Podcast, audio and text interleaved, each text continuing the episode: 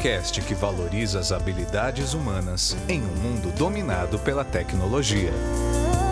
Com Jaime Ribeiro.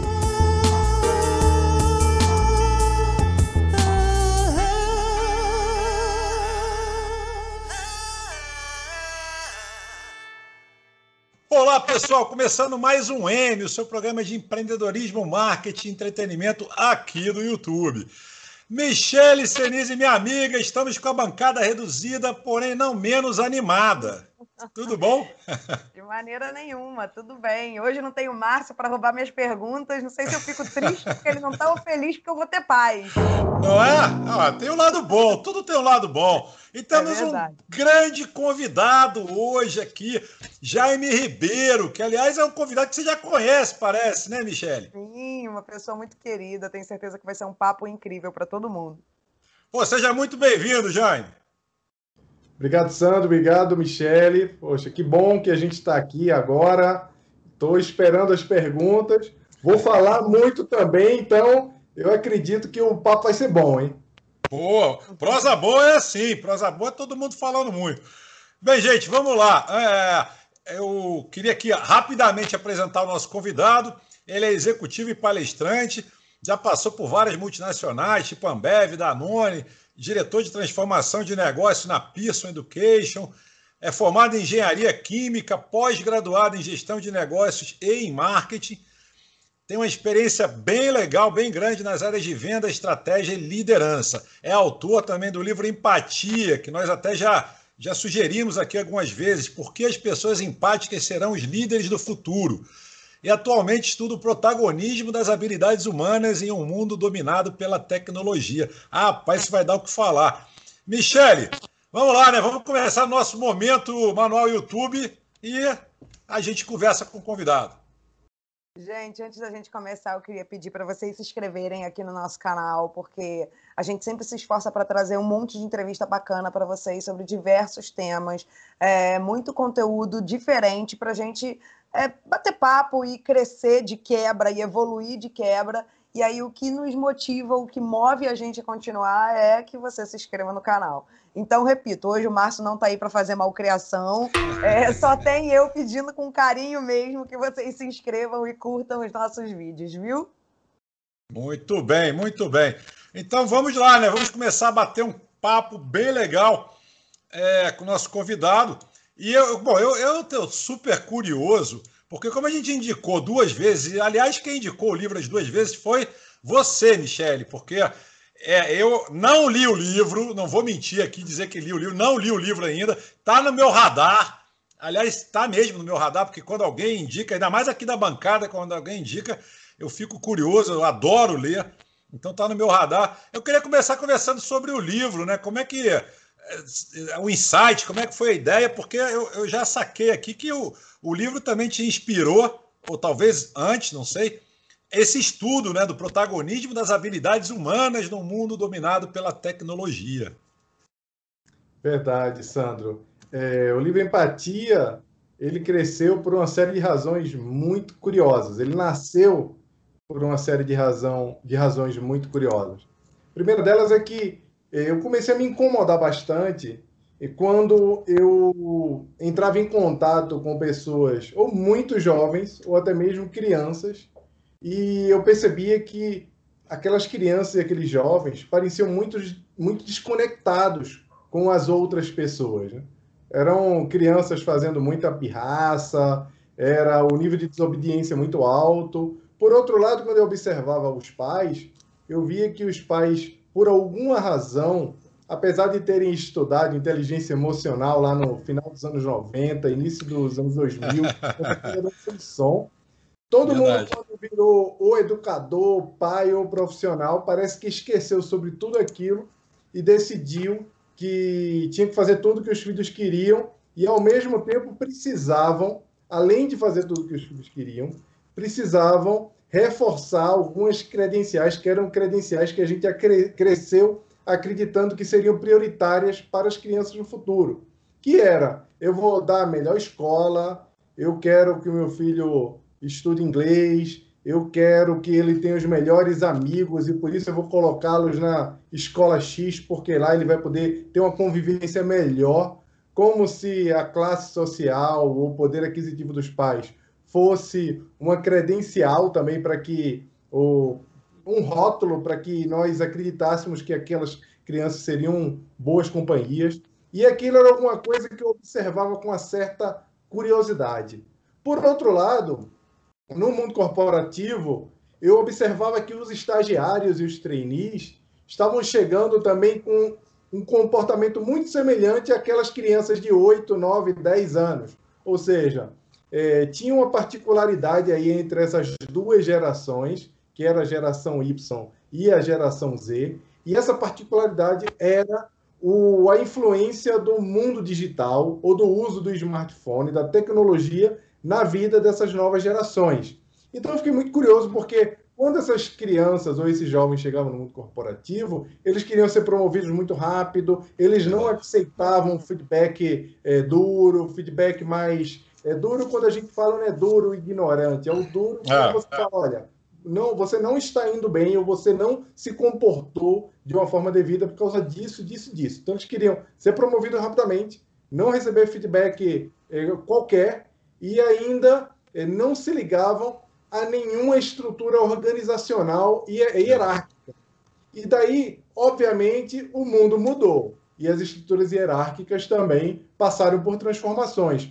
Mas o completo desapego às estruturas hierárquicas do mundo levam à anarquia. A gente sabe muito bem disso. E aí eu comecei a pensar um pouco sobre isso e falei, eu vou pesquisar para entender quais são essas correlações, o que, que tem acontecido com as novas gerações. Daí eu comecei a ler sobre o assunto, comecei a estudar, e aí no início desses estudos eu fui descobrindo coisas que eu não fazia ideia que estavam acontecendo. Dentre elas, a influência da tecnologia nessa mudança e a outra, o que, que estava fazendo com que os pais e as escolas é, estivessem contribuindo para a criação dessa geração, que era uma geração que parecia estar inapta para tanto entregar resultado do ponto de vista corporativo, como é, viver de uma forma mais livre, digamos, ou mais é, participativa na sociedade. Não é à toa que lá nos Estados Unidos se chama geração Mi, né? Porque é. a geração tudo sobre mim, ou seja, eu só quero saber de mim mesmo.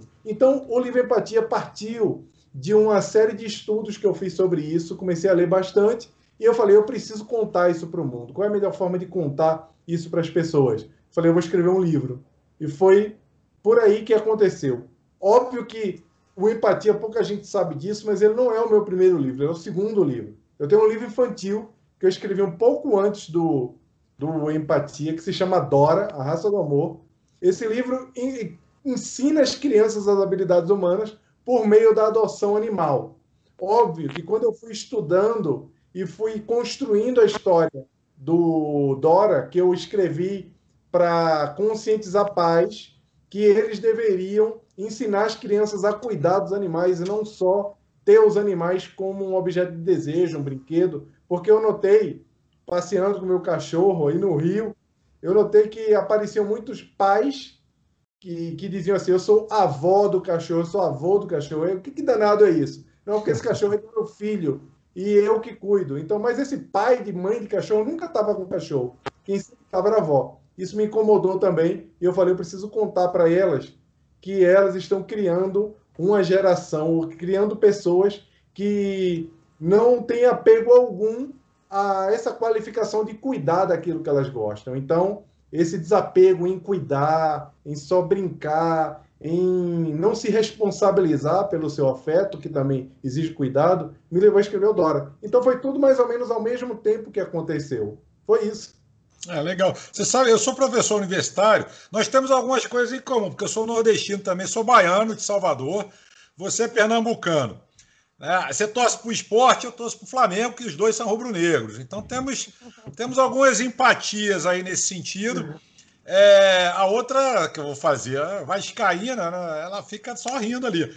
Mas tem, é, eu, eu, passei é, situações é, em sala de aula, exatamente o que você acabou de falar, é, com pessoas, com os alunos que não sabem é, não, não, conseguiam tomar nota baixa, o contraditório, eles não conseguiam conviver com o contraditório. Isso gerou muitos problemas com vários professores.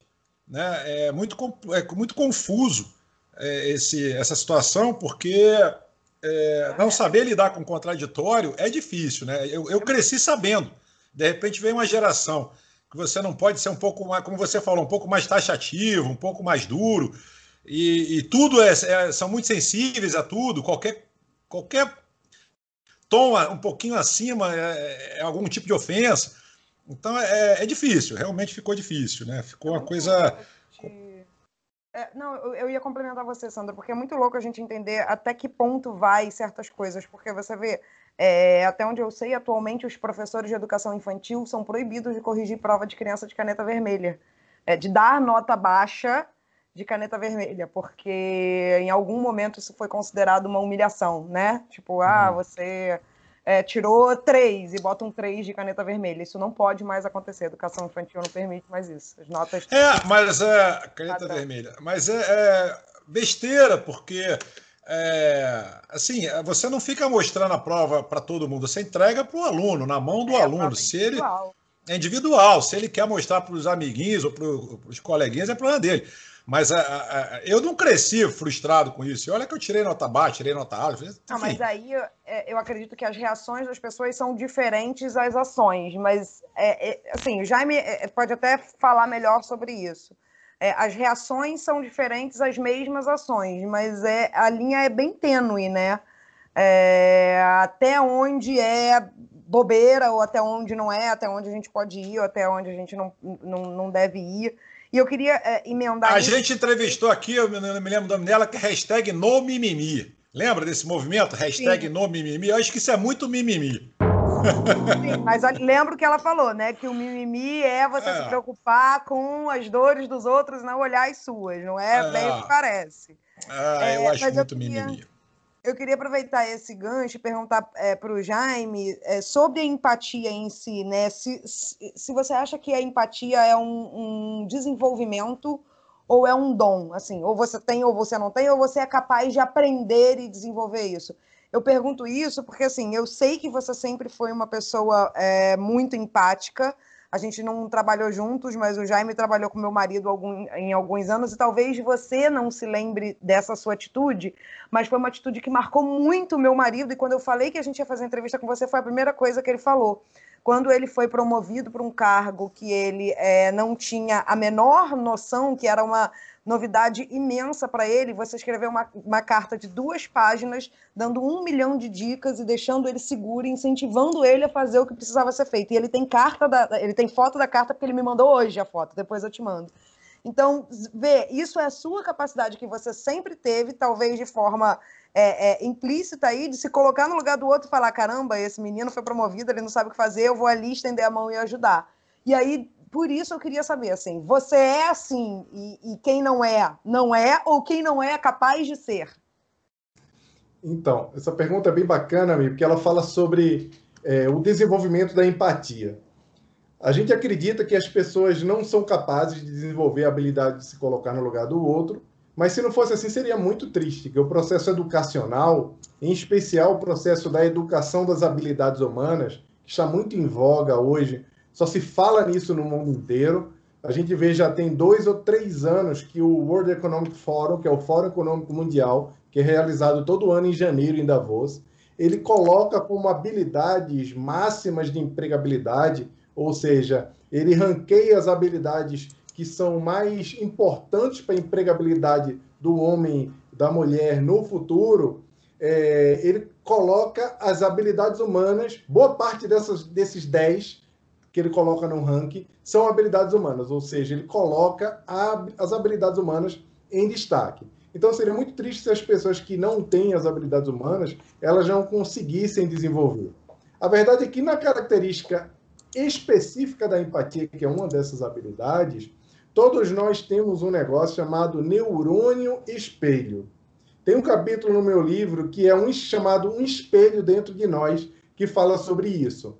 Os cientistas descobriram, quase que por acaso, em 1992, se não me falha a memória, lá em Turim, na Itália, descobriram por meio de uma experiência com animais, de que as reações deles em relação à sensação reais eram as mesmas reações cerebrais que tinham com reações simuladas.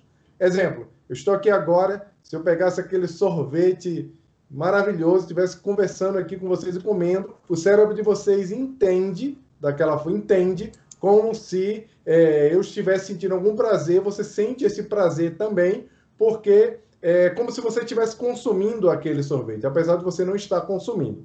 Vou explicar um pouco melhor, porque esse exemplo do sorvete não é o melhor de todos, mas é, eu vou trazer uma situação que é bem comum que acontece conosco. Quando alguém boceja, existe uma tendência enorme da gente bocejar também. Só de falar, eu quase bocejei agora. Quase bocejar, mentira, vocês vão bocejar. Se você vê alguém prender o dedinho lá no carro quando fecha lá o vidro elétrico, você faz assim, ou quando vê alguém se cortando, é como se tivesse cortado também, porque o seu cérebro entende como aquilo tivesse acontecido com você. Então, a partir dessa experiência, que depois foi comprovada que era real também para os seres humanos, toda a parte de neurociência foi reelaborada e houve uma grande evolução no entendimento de como nós reagimos à realidade e à fantasia. Então, por meio dessa possibilidade de acreditar que nós conseguimos saber como o outro se sente, porque isso está inerente, inclusive, ao nosso corpo físico, é possível dizer que nós já nascemos empáticos. Agora, o que, que acontece no meio do caminho que as pessoas deixam de ser empáticas? O que, que acontece no meio do caminho quando a gente olha e vê pessoas extremamente é, egoístas? Bom, tem uma série de respostas sobre isso. Os transtornos existem, existem pessoas que são narcísicas, existem pessoas que realmente têm dificuldade, por meio da criação, de é, entender que estão incluídas no contexto é, coletivo. Isso a gente falou sobre educação agora há pouco. Agora, para falar de uma perspectiva, é, digamos, mais humanista, a gente, desde cedo, a gente é educado a ter é direcionar a nossa vida para ser bem sucedido. Então você tem que ser a melhor cerimonialista, o melhor comunicador, o melhor marqueteiro, o melhor falador, o melhor executivo. Você tem que ser o melhor. Você é educado para vencer. Você fez as coisas que você fez e alguém te elogiou muito porque você estava evoluindo. E aí, pouca gente foi ensinada de que além do propósito individual, as pessoas também têm um propósito coletivo esse propósito coletivo, que é o que, que você pode fazer pela sociedade que você está inserido, o que, que você pode fazer pelo outro. Então, esse movimento, que alguns chamam de altruísmo, outro movimento que é uma visão mais, é, digamos, sistêmica da vida, faz com que a gente entenda que a gente precisa agir pelo outro. E aí, gente, a gente pode evocar todos os sábios da atualidade, seja é, do ponto de vista religioso, como do ponto de vista filosófico, ou até mesmo se ele quiser sair de tudo isso e falar agora só sobre o que os cientistas estão apontando como elementos importantes para que nós possamos construir um mundo melhor, como o pensador israelense Yuval Noah Harari tem falado bastante sobre isso e tem ouvido, sido ouvido bastante no mundo sobre isso, a gente pode ir em qualquer história onde os grandes sábios trouxeram esse ensinamento de que o, por meio da cooperação, por meio da forma como nós nos conectamos com o outro, é que nós conseguimos efetivamente viver sem olhar só para nós mesmos. Então, a empatia pode ser desenvolvida, ela deve ser estimulada, ela pode ser desenvolvida na infância, na juventude, inclusive na idade adulta. Por isso que, inclusive, muita gente apanha, apanha, apanha para depois aprender porque tem gente que muitas vezes só consegue ser educada pela dor. Por meio das dificuldades que tem, começa a interpretar as pessoas de uma forma, com um olhar um pouco mais acolhedor. É, legal. Agora, como é que def é, a gente defende, por exemplo, a, a, frase do Descartes, quando ele diz que todo ser humano é bom por natureza, dizia né, que todo o ser humano é bom por natureza, e a gente vê né? Por exemplo, agora em, na época da pandemia, tanto desvio, tanta corrupção, é, tanto dinheiro que era para ser para ajudar o próximo, e o ser humano só está preocupado com o próprio bolso. Né? É complicado esse, esse, às vezes, discutir empatia quando você vê uma sociedade doente, né? uma sociedade que só se preocupa é, com o próprio Bolsa. Eu estou falando, estou generalizando. Lógico que existem, existem, e ainda bem que existem várias exceções. Mas você vê nos noticiários hoje, é só. Você vê que é, quantas pessoas indiretamente, diretamente também não foram responsáveis pela morte de outras tantas, em função desses desvios todos. Né, hospitais que foram construídos. Aí eu não estou falando de política, só estou falando de ser humano, no caso. É, hospitais que foram construídos, não chegou a verba, respiradores não chegaram.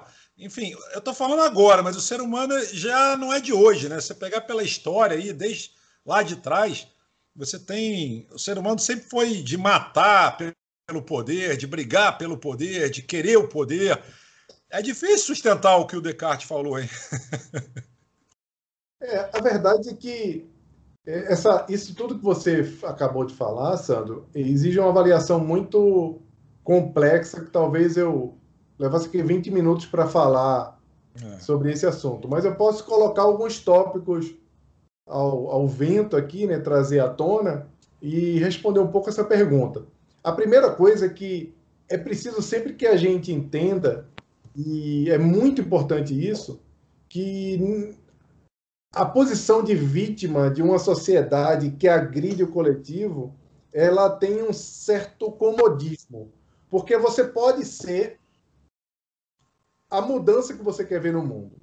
Então, se não partir de cada um fazer a sua parte para que essas coisas não se repitam no futuro, o mundo está perdido, a gente não tem muita saída. No meu livro, inclusive, eu vou voltar no meu livro, eu não gosto nem de ficar citando e trazendo quando eu estou falando assim, porque parece mexam, mas é, eu tenho um link aqui muito importante é, e que combina um pouco com o que o Harari acabou de falar, e que falou em 2019, que é a nossa única saída como humanidade, em especial numa crise como essa, seria a nossa capacidade de cooperação. Verdade. A cooperação mútua entre países, etc., porque não existe um problema isolado. O Brasil, no Brasil, tem algumas particularidades que, se a gente começasse a falar, é, não conseguiríamos sequer acabar aqui a nossa conversa. Verdade. Porque Verdade. nós temos um processo de é, gestão pública ainda muito precário, que quando fala precário é pessoas que não estão preparadas para gerir assumindo cargos de gestão. Então, se não dá certo numa padaria, se quantos por cento das empresas, dos empreendimentos pequenos quebram? Mais de 30%? talvez 70%, não lembro exatamente qual é o número, mas é muito alto. Imagina pessoas, pessoas que se preparam bastante para tocar aquele negócio, às vezes não conseguem ser, ser bem-sucedidas. Imagina uma pessoa que não tem preparo algum e de repente se vê no poder executivo para tomar grandes decisões. Uma pessoa que nunca conseguiu tomar grandes decisões para a família dela, para a vida pessoal dela, para o trabalho que ela fazia antes, agora ela tem que tomar decisão por milhões de pessoas. Daí, num sistema jurídico complexo como o que nós temos, e aí não é colocando, é, não é aquela discussão de, ah, o nosso jurídico é corrupto, não é sobre isso, é sobre as leis. Porque Sim. o ser humano, o brasileiro, não é diferente do americano, do chinês e do japonês. Quer ver um exemplo prático disso? Lembra do nadador no posto de gasolina aí na Olimpíada? O que, é que ele ah, fez? sim, sim. Esculachou, é. É, foi lá e simulou roubo. Verdade. É, é sabe, teve um péssimo comportamento. Péssimo. Se ele tivesse para os Estados Unidos, ele não teria feito aquilo. É. Medalhista e tal, ele perdeu a medalha. Verdade. Perdeu a medalha. Feito, ou seja, é o mesmo ser humano. O conjunto de leis e de normas éticas que regem aquela sociedade não admitem esse tipo de comportamento. No nosso caso, e isso é uma coisa é, bem antiga é, a nossa independência não foi independência como foi no resto do mundo. Foi independência combinada, que o próprio Império proclamou a nossa independência. Ou seja, todo o nosso processo de história, toda a nossa construção como sociedade, passou por pontos que não nos permitiram ainda corrigir. Dá para ficar chorando no, com, em cima do passado? Não. O que a gente pode fazer para construir uma sociedade no futuro? Como é que a gente pode fazer isso agora? a gente só pode fazer isso agora por meio da educação. Porque mesmo no Rio de Janeiro, quando você vê cenários de eleições que poderiam ter é, sendo menos desastrosos do que o que está acontecendo agora nessa cidade, há uns bons anos nessa cidade, é, nós tivemos oportunidade, inclusive quando eu estava aí, de fazermos algumas mudanças. Só que, como a cidade é uma cidade muito fragmentada, do ponto de vista, inclusive, educacional, o entendimento, a compreensão do que está acontecendo não é igual em todos os bairros, em todos os lugares. E isso necessariamente passa pela classe social. Então, as escolhas que a sociedade faz levam até a gestão que ela agora reclama a respeito dessa gestão. Então, tem um problema aí, que não é só uma falta de empatia do ser humano, é uma gestão do processo de leis e execução das leis. Porque Hoje em dia a gente dirige com cinto de seguranças, por meio da lei seca as pessoas aprenderam que não podem beber e dirigir, mas o Rio de Janeiro, no início do ano 2000, era uma loucura. Era é carro virando o tempo todo, a gente sabe como é que é. Eu estou falando bastante do Rio porque eu estava aí no Rio, né? isso se aplica uhum. a tantas outras cidades. Então, são os hábitos que tem que mudar.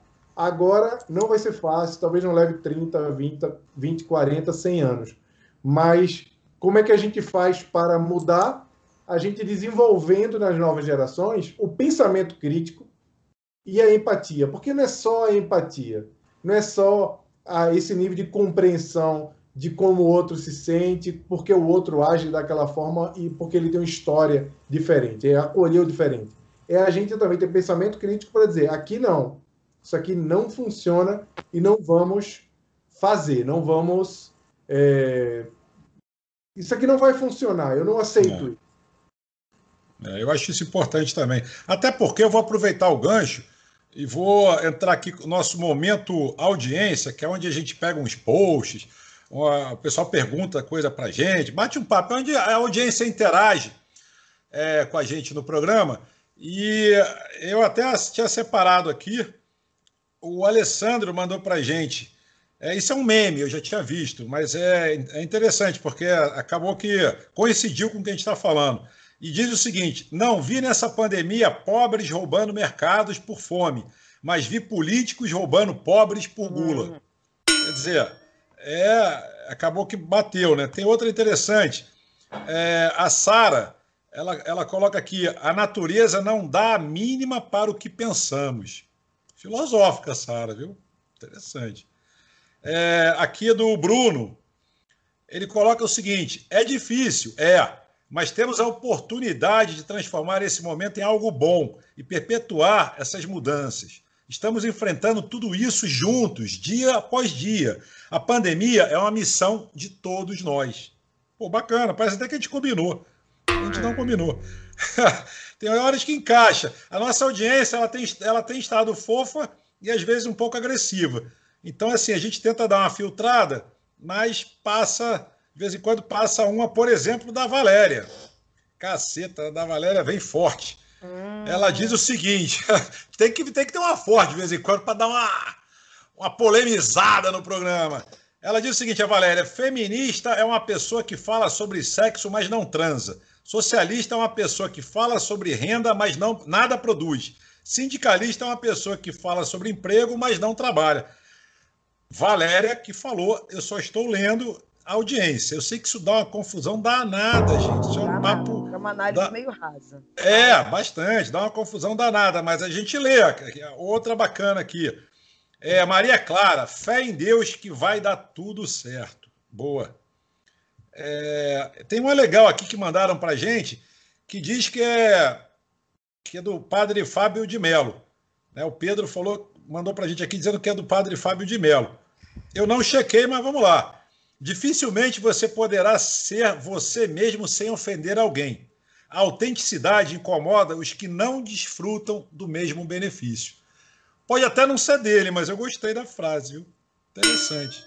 Eu, aliás, o, o padre Fábio de Mello é uma das pessoas que, na época, quando eu estava trabalhando no SBT, ele ainda não estava, né? não tinha explodido assim, não estava com essa, essa mídia toda e tal, mas dizem que ele é um cara bem legal. É, eu não conheço. É, aqui tem também o seguinte: na Finlândia, isso é notícia da BBC de hoje, é, trabalha onde quiser e na hora que quiser. Na Finlândia, avança. A Finlândia avança na legislação que permite aos trabalhadores escolher como querem trabalhar. E aí, eles, eu destaquei aqui um trechinho interessante, que boa parte dos finlandeses já tem o direito, por lei, é, de ajustar o seu horário de turno em três horas para mais ou para menos. Agora, uma nova legislação que entrará em vigor no país deve flexibilizar isso ainda mais. A maioria dos trabalhadores contratados em período integral terá o direito de decidir quando e onde eles trabalham.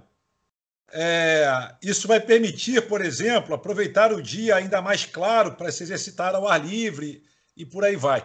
Ou seja, a Finlândia, né, o pessoal lá da, o pessoal dos países lá nórdicos da Escandinávia e tal, eles sempre vêm com as novidades que a gente podia olhar um pouquinho, né? O home office tá, ficou tão em moda e tão em voga agora na pandemia. Aliás, eu li também uma notícia é, recente dizendo que alguma empresa aí falando, se manifestando também que não vai voltar mais para o é, local físico, né? Vai manter vão manter os funcionários em home office. Aliás, eu li agora, Covas, ao prefeito de São Paulo, torna permanente o home office para funcionários da Prefeitura de São Paulo. Isso é agora, eu saiu hoje. Ele assinou um decreto que torna permanente o home office no serviço público. Muitos servidores já trabalham de casa desde o começo da pandemia. A medida pode gerar uma economia de um bilhão em sete anos mas não me parece que este seja o benefício mais importante. Aí vai, a matéria continua. Mas é. Resta né? saber para onde vai esse um bilhão que vai ser economizado, que é o mais importante. É, isso também é uma boa pergunta. Mas assim, essa tendência de. A XP já se manifestou, acho que o Google se manifestou, se eu não me engano. Essa tendência do home office é uma coisa que a gente já discutiu aqui, hoje já em outros programas, que também é, uma, é interessante por um lado, mas eu, por exemplo, eu gosto eu, eu fico muito disperso no home office, né, em casa, porque você tem, além de várias abas que você abre, você tem coisas que acontecem que fogem ao controle quando você está em casa. E quando você está, eu estou falando de mim, tá? Num escritório, é, ou lá na agência e tal, eu, eu me sinto mais é, concentrado, mais ali focado. Agora, tem pessoas que falam o contrário. Ah, eu estou em casa, eu me sinto melhor e tal. É uma discussão interessante. Né? E, é, e também tem o lado é, da economia, né? de tempo, de dinheiro e por aí vai. Como é que você vê aí essa entrada do home office? Acha que, que é um. veio para ficar? A gente vai ter um, um, um meio híbrido, assim, meio ali, meio aqui, mais ou menos? Como é que você vê esse, esse novo comportamento? Cereja da, da sua pergunta? Rapidinho, Lógico, já. por favor. O, o Sandro que adora fazer isso, dessa vez eu que fiquei com ela na cabeça. É, e, e, ainda complementando o que o Sandro falou, você acha que é, essa evolução é, aí da, da internet tudo, e todas essas mudanças afetam de alguma maneira é, é, a empatia e o olhar de pessoas para pessoas? A gente está falando cada vez mais com máquinas, isso de alguma maneira afeta? Tá. Vamos lá, dá para colocar tudo junto mesmo. É, primeira coisa que, é, sendo bem direto, eu não acredito que vai haver essa migração toda para o home office. Eu não acho que vai acontecer dessa forma. Concordo. É, penso que vai ser híbrido. As, as, empresas vão estar mais propensas a fazer escalas melhores de home office. Ao invés de se liberar completamente escritórios, os escritórios vão diminuir porque eles vão precisar comportar menos pessoas em revezamento. Diminuir significativamente. Só que o home office não é para todo mundo. Às vezes a gente olha, a gente acha que não, agora é o home office, as empresas estão fazendo isso. Gente, o home office ele escancara também um nível de desigualdade social muito grande. Verdade. Quando a gente fala na Finlândia e compara com aqui, a Finlândia não teve, não foi o último país a, a liberar a escravidão e não convive com esse legado que a escravidão deixou até hoje, que nos transformou num dos lugares mais desiguais do mundo. Então, onde tem essa desigualdade toda, nós não conseguimos falar em uma sociedade que vai viver de home office, porque o home office ele talvez funcione muito para boa parte da classe média, classe média alta, mas para funções que são funções que comportam esse tipo de atividade. Parece meio óbvio isso, mas não é.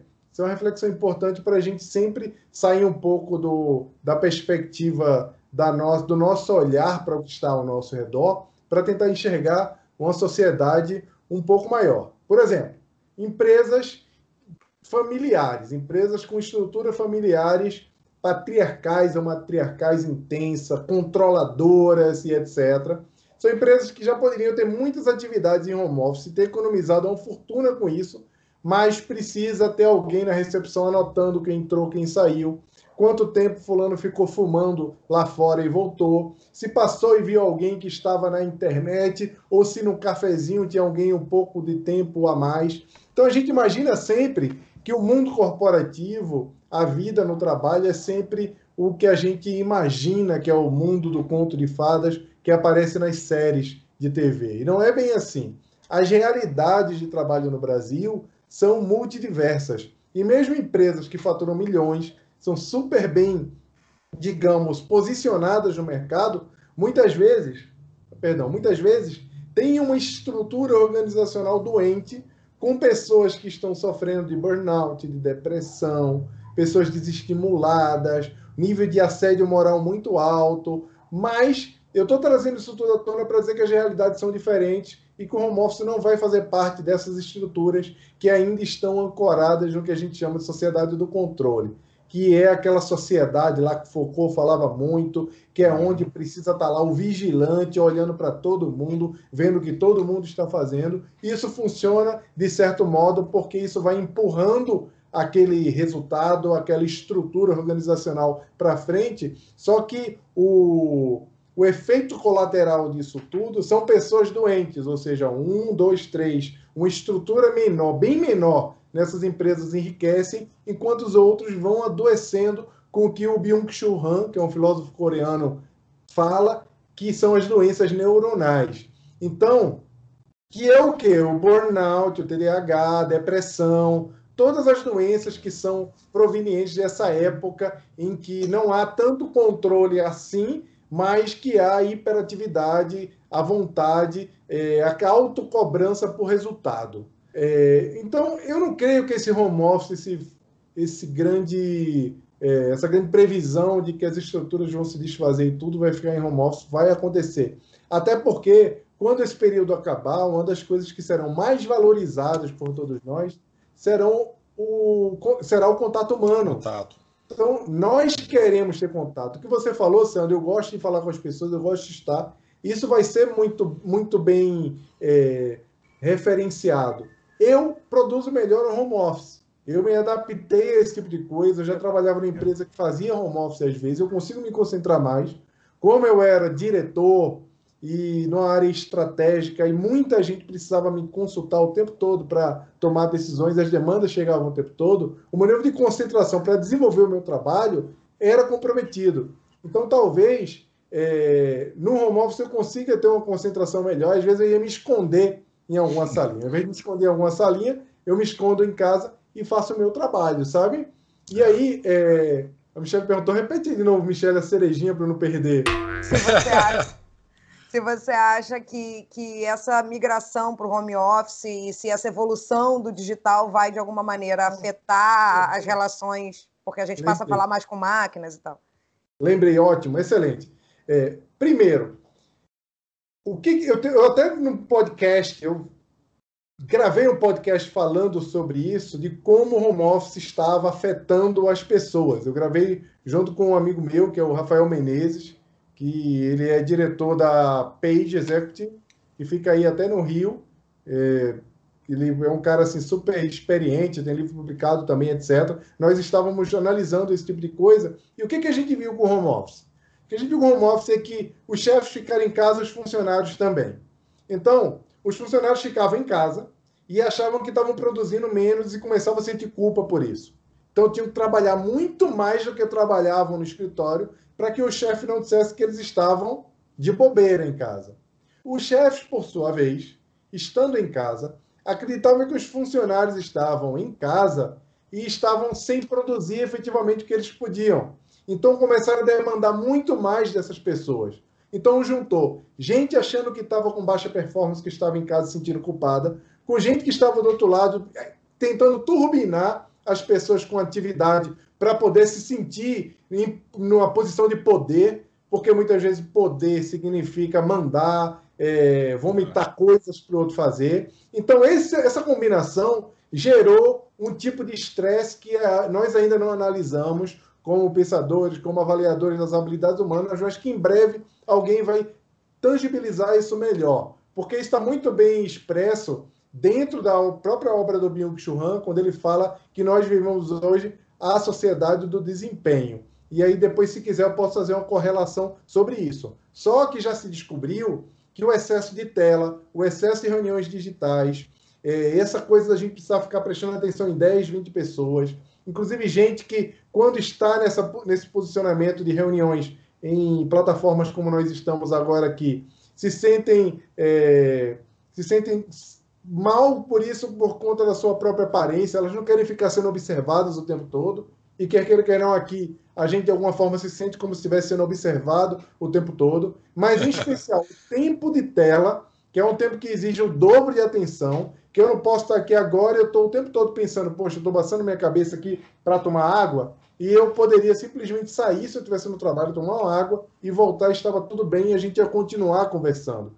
Então, essa dinâmica do digital ainda é uma dinâmica que ajuda bastante nesse processo híbrido, mas ainda é uma dinâmica que a gente não pode é, comemorar de que isso substitui o contato físico, porque não vai acontecer. Tem uma afetação aqui enorme, que é essa coisa de estamos falando com máquinas. Estamos falando com máquinas Aqui nós estamos falando por meio de máquinas. Mas se você olhar direitinho ali, tem um Google Home ali em cima do meu, da, da minha escrivaninha. É, a cada dia nós vamos falar mais com máquinas, sim, e menos com seres humanos. O que é que isso afeta? Afeta a nossa capacidade de se conectar com as pessoas, porque nós estamos olhando menos nos olhos. Estamos usando cada dia mais o nosso celular, a tecnologia, e mesmo como estamos, quando estamos juntos, nós continuamos usando a tecnologia. Muitas vezes as pessoas estão juntas, cada um no seu celular. Ou seja, antes a gente estava lá podendo ficar junto, mas estávamos afastados. Agora nós somos obrigados a ficar dentro de casa, a ficarmos mais juntos. E aí, uma vez que estamos aqui juntos, usando tanta tecnologia para trabalho, etc., talvez seja uma boa, um bom momento de refletir o quanto a gente precisa se desligar um pouco da tecnologia para poder restabelecer os contatos humanos. Eu não estou dizendo que nós não devemos usar a tecnologia. Deve ser usada e graças à tecnologia a gente está aqui agora, por exemplo.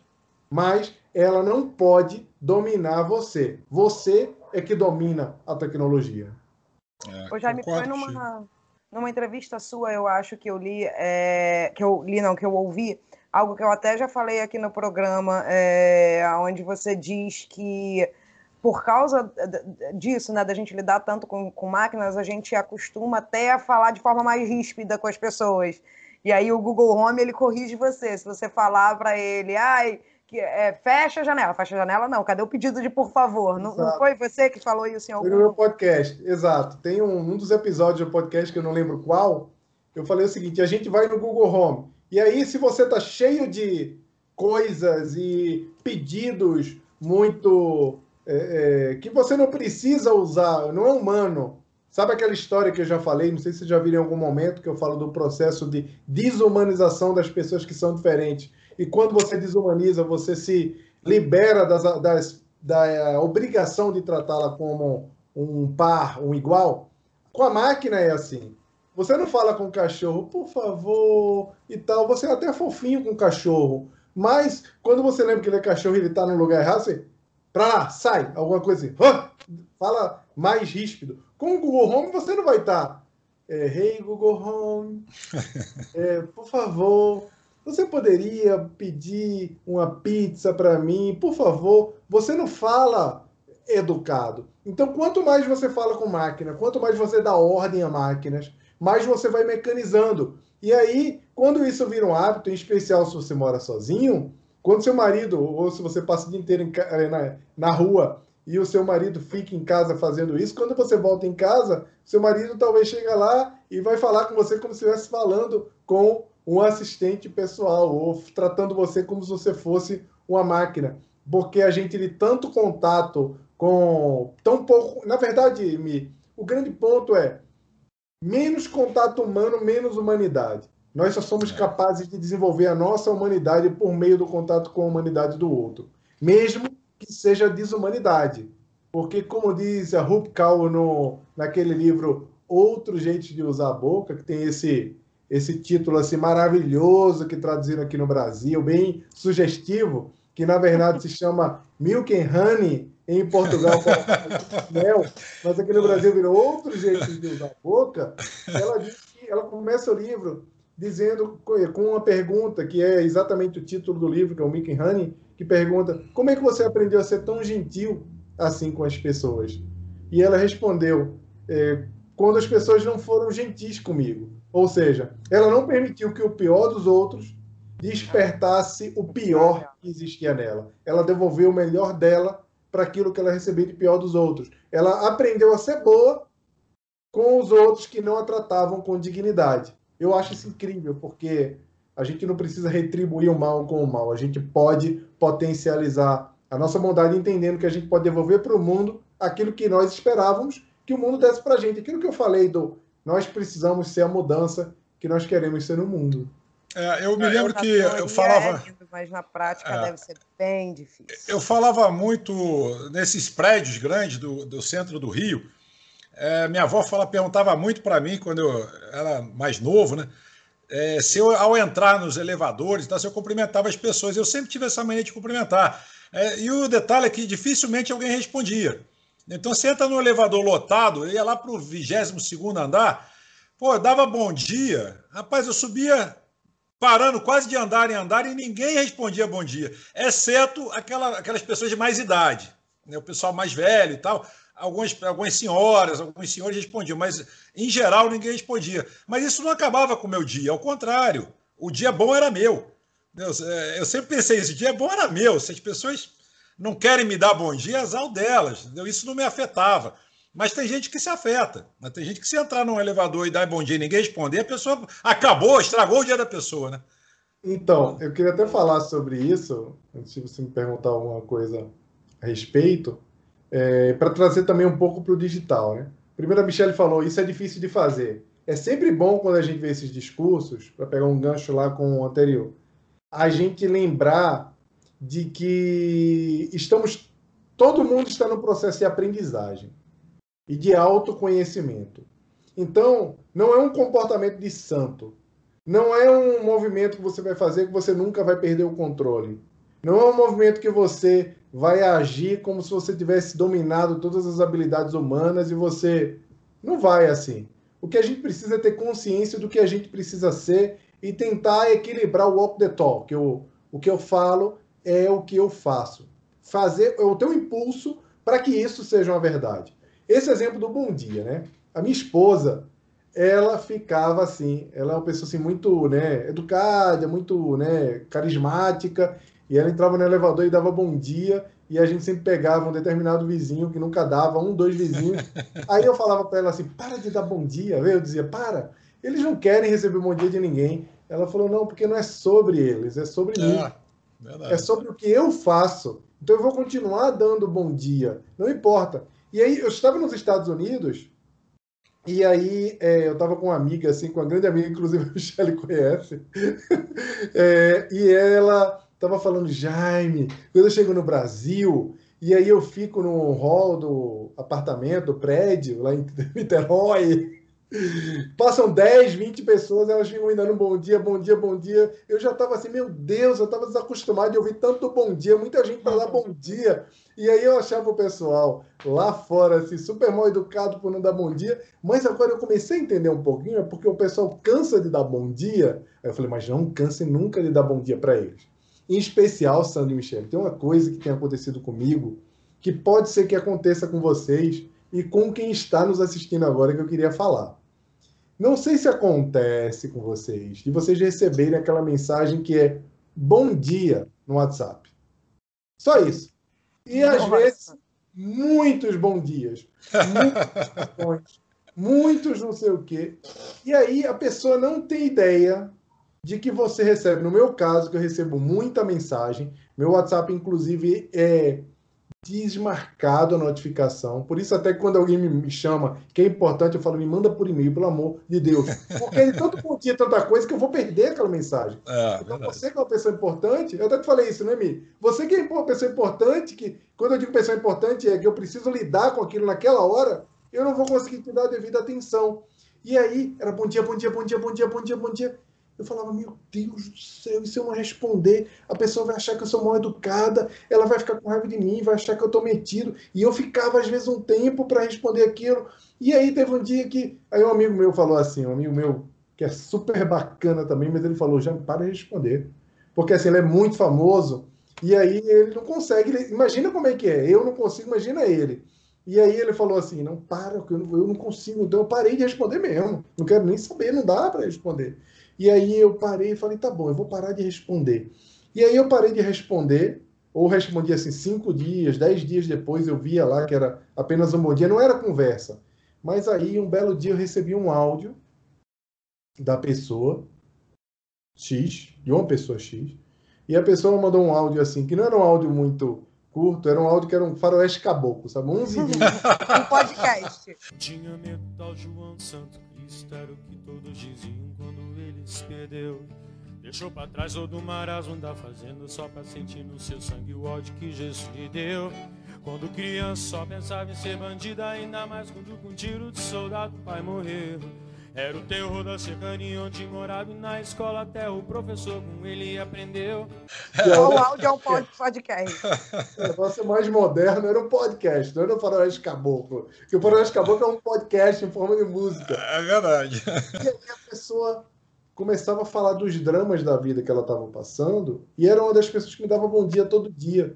E aí eu parei, chamei a Catarina e falei assim, amor, eu, olha, eu estou me sentindo muito mal com o que está acontecendo porque eu parei de responder o bom dia das pessoas e eu tenho certeza que tem muita gente que me dá bom dia aqui que a única pessoa para quem elas podem dar bom dia devo ser eu. Então tem gente que deve ter duas, três pessoas que ela consegue dar bom dia, que nem o marido, nem a esposa dá bom dia para essa pessoa. Acorda, já pega o celular, já vai pegar os filhos, já não... nem preste atenção nela. Às vezes, pessoas que estão passando por dramas familiares intensos ligados ao alcoolismo, outras que foram abandonadas pela família que são idosos, os idosos em especial fazem isso. Eu falei, gente, eu não posso. Talvez eu seja a única pessoa para quem essa pessoa pode dar um bom dia. Então, sempre que possível, eu vou lá respondendo os meus bom dias, lembrando Mas eu fico torcendo para essa pessoa pensar assim, poxa, o Jaime recebe tanto bom dia, eu não vou mandar esse bom dia, ou não vou esperar que ele responda agora. E depois eu, eu não vou desistir também de mandar bom dia para ele, porque um dia ele responde os 5, os 10 que eu mandei, entendeu? Vocês entenderam qual que é o lance, mas é o que. É, às vezes a gente se aborrece com o nível de afeto que a gente recebe, que às vezes é, parece que funciona para tirar a nossa atenção, para nos livrar dessa coisa de produção, do que é importante, mas na verdade aquilo ali, primeiro, mesmo que você seja a única pessoa para quem essa pessoa pode dar bom dia, ou única das duas, três pessoas, poucas pessoas a pessoa pode dar bom dia, o fato dela ter te escolhido para oferecer o afeto dela já é muito importante. Então é importante que a gente acolha isso, mesmo que às vezes deixa a gente um pouquinho irritado. Muito bem. Gente, vamos lá, nosso momento dica de livro. Nosso momento dica de livro. Quer começar, Ladies First? Quer começar? Posso começar. Hoje eu não vou roubar a dica do Jaime, né? Vou deixar ele dar a dica do livro dele, que é incrível, mas eu, eu vou dar a dica de um livro que eu, eu, eu acho que eu nunca falei dele aqui, mas é um livro que eu li há muito tempo, que eu adorei, que é As Intermitências da Morte, do Saramago. É... Eu adoro Saramago, né? E é ah, a história. A gente não percebeu isso aqui, tá bom. Eu adoro, e adoro a leitura difícil dele, sem pontuação, que você tem que realmente se desconectar do mundo para ler. Ou você está lendo aquilo, ou você assim, ah, volta piscou, dois parágrafos. É, piscou, você, você volta, volta para entender. Eu adoro isso. É. É, e aí, enfim, as intermitências da morte é a história de, num determinado lugar do mundo, a morte recebe, resolve parar de trabalhar. Então ela resolve que ela não vai mais levar ninguém. Ela cansa de ser falado, não, mas não quero que ninguém morra, não quero que morra. Ah, é, não quero que você morra, então acabou, não vou mais tra trabalhar. E aí o que a princípio parece ser incrível, vira um caos, né? É, muito legal. Bom, eu vou aproveitar que a gente está nesse papo, que tem bastante a ver essa minha dica de livro. é um livro chamado Gestão da Singularidade, do Eduardo Carmelo, editora Gente. Alta performance para equipes e líderes diferenciados. Agora, essa gestão da singularidade é muito interessante porque aborda exatamente isso. Cada ser humano é um universo, não existem dois, né, duas pessoas iguais. Então, é como abordar, é como gerir essa singularidade. Né? Às vezes você tem na equipe uma pessoa que não é boa e ela acaba contaminando as pessoas boas. E, assim, como lidar com isso sem, é, digamos assim, sem invadir muito o espaço alheio, como você né, pinça pessoa. Eu dei um exemplo, mas são vários exemplos. Né? Como, como você vai promover naquela equipe, né? qual pessoa escolher para promover se a tua equipe é de uma certa forma mais. Não existe homogênea, né? mas é quase homogênea, todos são bons. Vamos tirar aquela fruta lá que eu falei antes, a fruta ruim, digamos assim. Você tem uma equipe excelente, uma equipe nota mil. Quem você promove? Né? Como é que você promove? Baseado né, em que fatores e tal. Esse livro é muito interessante, que faz você refletir é, situações desse tipo. E do dia a dia também, não só. Aqui é mais específico do mercado corporativo, né, mas é, ele fala coisas interessantes assim do seu dia a dia que você pode, né, numa alusão ao mercado corporativo, pode levar para a sua vida. Então fica a minha dica, já é a terceira ou quarta vez que eu indico esse livro aqui, porque ele, eu acho ele bem interessante, ele é pouco divulgado, eu não vejo muito pessoal falar muito dele, eu não sei, não sei se fui eu só que gostei dele, ou as pessoas não, não se ligaram ainda, mas é um livro muito legal. Gestão da Singularidade, Eduardo Carmelo, editora Gente. Tá contigo a bola agora, ô Jair. Então tá. O livro que eu queria indicar para vocês não é o meu, gente. Ah, Olha só. Mas achou que ia ser o seu. eu tenho que falar do meu, eu posso falar do meu depois. Tá mas bom. eu queria. É... o que, que eu tenho feito, gente? Eu, eu tenho eu tenho lido alguns livros de negócio, tenho lido um pouco de filosofia, tenho lido alguns livros de tendências, mas de vez em quando eu tenho buscado um momento de leitura relax, para dar realmente uma quebra, e eu tenho feito isso com uma certa frequência. Eu acabei a Sociedade do Cansaço tem um mês, que é do Byung-Chul Han, que é um livro que eu recomendo muito também. Ele está aqui comigo. Vou pegar aqui. É um livro bem pequenininho, ó. É, bem pequenininho. Chama Sociedade do Cansaço. Ah, não, aliás, esse aqui não é Sociedade do Cansaço, não. Tô ceguinho. esse aqui é outro livro dele, perdão. Esse é Sociedade do Cansaço. Ah, sim. Também bem fininho, pequenininho. Aquele é a Agonia do Eros. Todo uhum. marcado aqui, como vocês viram. e aí, é, é um livro muito bacana que fala faz uma. Eu tenho falado bastante no churrão, porque é importante a gente entender o que vem acontecendo com essa mudança da sociedade do controle para a sociedade do desempenho, das, que é a sociedade da liberdade. Quando nós acreditamos que temos liberdade, mas nós mesmos nos cobramos a, a melhor performance, nos exigimos que nós é, façamos o nosso melhor para tudo que nós nos propomos a fazer. E nunca existe esse melhor. As coisas nunca acabam. O que é que isso tem levado? É, isso tem levado a nossa sociedade, as pessoas, a sentir um cansaço, um esgotamento, sem estar cansado efetivamente. Então, talvez vocês se é, sintam nessa posição também, vão pensar: poxa, realmente eu vivo cansado e eu não fiz tanta coisa assim hoje. O que está acontecendo? É o nível de esgotamento da liberdade. Dá para falar uma hora só sobre esse livro. Tem bastante coisa que, que dá para trazer, mas o resumo, essa coisa mais importante que eu queria deixar, que eu falei lá no início, que é isso, que é como a nossa sociedade, por meio da autocobrança, tem se transformado na sociedade do desempenho, que é chamada sociedade do cansaço, que é aquela sociedade que as pessoas acham que tem liberdade, mas elas mesmas se oprimem e não têm uma percepção exata do que é a vida delas, ou seja, não equilibram. É um pouco do que a gente estava falando aqui offline. Sim. Aquela é história verdade. da Michelle está dizendo, poxa, eu estou pensando na mudança, você está é. falando, já vivi outras situações, então talvez nós tenha, estejamos pensando um pouco mais sobre essa mudança. A Vera pergunta para a gente uma coisa bem interessante que eu, eu pulei, mas eu consegui resgatar. Ela pergunta o seguinte: vou botar na mesa, pergunta reta e rápida, curtinha, reta e direta. Tempos difíceis constrói lendas? Aí, é uma pergunta interessante, né? Porque tempos difíceis. Mar calmo nunca fez bom marinheiro, isso eu já ouvi falar várias vezes. Então, assim, bom marinheiro você vê quando o mar está agitado. Eu acredito que tempos difíceis, tá, deve, deve, provavelmente constrói lendas sim, por que não? A gente está vivendo a história, né? Não é fácil viver a história. É, Daqui verdade. a alguns anos vão, vão contar isso nos livros e é a gente que está aqui.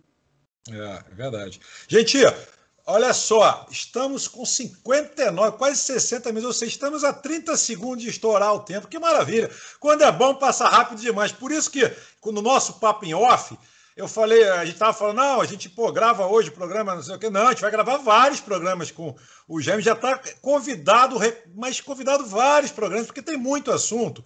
E, e, o bacana do programa é a gente deixar o gostinho de quero mais, Jaime. Não é a gente falar tudo de uma vez, senão, porque aí fica muito grande, o povo acaba, né, dá, dá aquela, aquela, aquele cansaço. Minha lista bom. de perguntas não acabou, não. Não, nem a minha. Ah, você está achando que a minha acabou? A minha não dá. A gente tem que várias, várias vezes, e é bom também é, essa troca, né? Porque hoje a gente está vivendo um dia de cada vez, né? Então é, as coisas vão tão mudando muito rápido, estão acontecendo muitas coisas muito rápido. Eu queria falar sobre educação, eu tinha coisa dessa aqui para falar sobre educação, mas vamos falar na, na, no próximo encontro, porque senão eu vou acabar puxando assunto. Ele é bom de papo, a, a, você também, a gente não vai sair daqui tão cedo.